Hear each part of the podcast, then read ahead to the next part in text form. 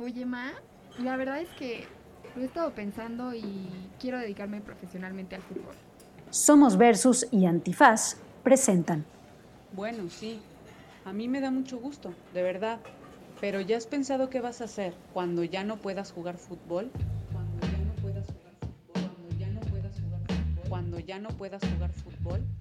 Esta es la pregunta que familiares, amistades, compañeras e incluso la afición le hacen a las futbolistas con mayor frecuencia de la que imaginamos.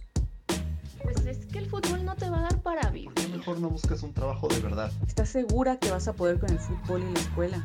Puedes ser enfermera, maestra. Yo digo que deberías pensar en tu futuro. Las jugadoras profesionales aspiran a vivir del deporte que más aman, al que le entregan su pasión, sus lágrimas, su amor y su tiempo, entre muchas otras cosas. Sin embargo, en México es más un sueño que una realidad.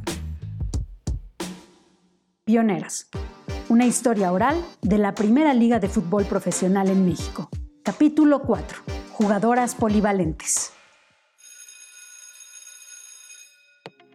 Un ejemplo claro es la futbolista que hizo historia por ser la debutante más joven, Laila García, quien se presentó en el fútbol profesional con Monarcas a los 12 años. Mis compañeros de la escuela ni siquiera sabían que me iba a cambiar de escuela y pues no los he visto, o sea, ni siquiera me despedí de ellos, nada, nada, nada. Fue que en el transcurso de vacaciones, yo, yo, yo en primero iba a, pasar, iba a pasar a segundo de secundaria y después ya fue que entré aquí a Morelia segundo grado de secundaria. En el verano de 2017, Laila estaba por entrar a segundo de secundaria, pero su vida dio un giro de 180 grados cuando destacó en las visorías y fue elegida para ser parte del primer equipo del Morelia. Su deseo de jugar fútbol la motivó a mudarse e iniciar su trayectoria profesional. En cada una de las ciudades donde ha vivido, ha buscado la adaptación, tanto en el pasto como en las aulas. El estudio, pues sí, es como que primero porque pues no toda la vida vas a vivir el fútbol. Y pues sí, creo que este, yo pongo primero el estudio, igual que pues la mayoría de mis compañeras. En el 2019, FC Juárez se unió a los participantes de la Liga MX Femenil al comprar la franquicia de los Lobos Buap. La delantera Atsimba Casas fue parte de la primera plantilla, y mientras la ciudad recibía la novedad del fútbol femenil, ella también debía concentrarse en su maestría en ingeniería biomédica. Si quiero seguir jugando fútbol, yo no puedo llevar la carrera a la velocidad que a mí me gustaría y he tenido que encontrar un balance para poder seguir jugando fútbol a nivel competitivo, a nivel profesional en el que lo hago. Tengo que ir más lento en la escuela, agarrando pocas materias y yo creo que eso es parte de lo que he tenido que sacrificar, no avanzar tan rápido como a mí me gustaría en el ámbito académico y en el ámbito laboral, pero yo creo que a la misma vez se compensa porque el fútbol me ha dejado grandes experiencias que de lo contrario no hubiera yo podido tener en la carrera. Melanie Paz, Carla Mata, Ana Gabriela Paz. Iniciando en la portería Ana Gabriela Paz. Laila García debutando con el número 26 y con el 19 Atsimba Casas. En más de una ocasión, las jugadoras se han preguntado cuál es la mejor decisión para su futuro. Seguir en la escuela, seguir su sueño, combinarlos. Ana Gabriela Paz, en ese entonces, portera de Atlas. Yo estuve eh, normalmente en la secundaria este, con becas gracias al fútbol, en la prepa también estuve en el TEC de Monterrey con becas gracias al fútbol, estuve en selección mexicana, sub-17, sub-20, representé dos veces a mi país en dos mundiales, pero yo pensé que hasta iba a quedar, ¿no? Este, ya entré a la carrera y, yo dije, bueno, pues ya, poco a poco voy a tener que irlo dejando.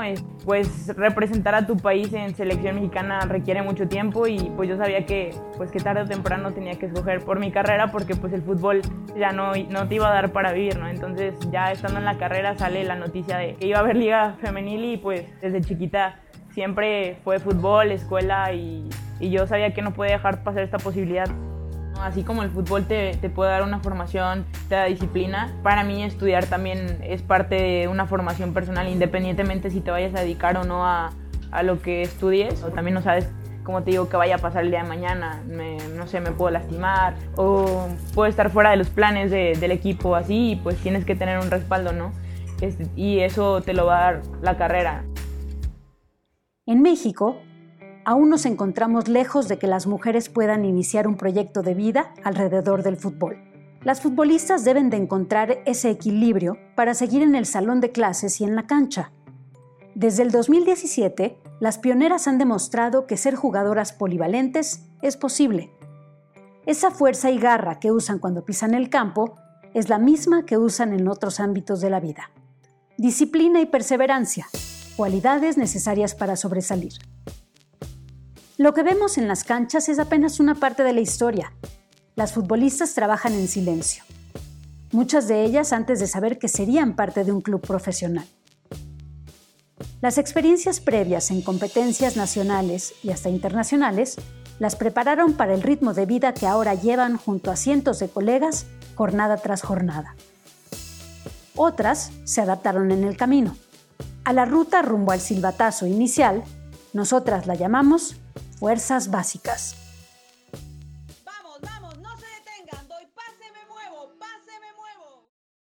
El árbitro va el cronómetro y da el silbatazo final. Venga, hija, eres la mejor. Pioneras es una producción de Somos Versus y Antifaz. Narrado por Ilana Sod. Guión por Alexia de la Cruz Aguilar. Colaboración de Ana Cruz Manjarres Telles Andrea Martínez de la Vega Maldonado y Marion Reimers. Con los testimonios de Atzimba Casas, Laila García y Ana Gabriela Paz. Diseño y edición de sonido, Sergio Campos. Coordinadora de producción, Daniela Arguedas.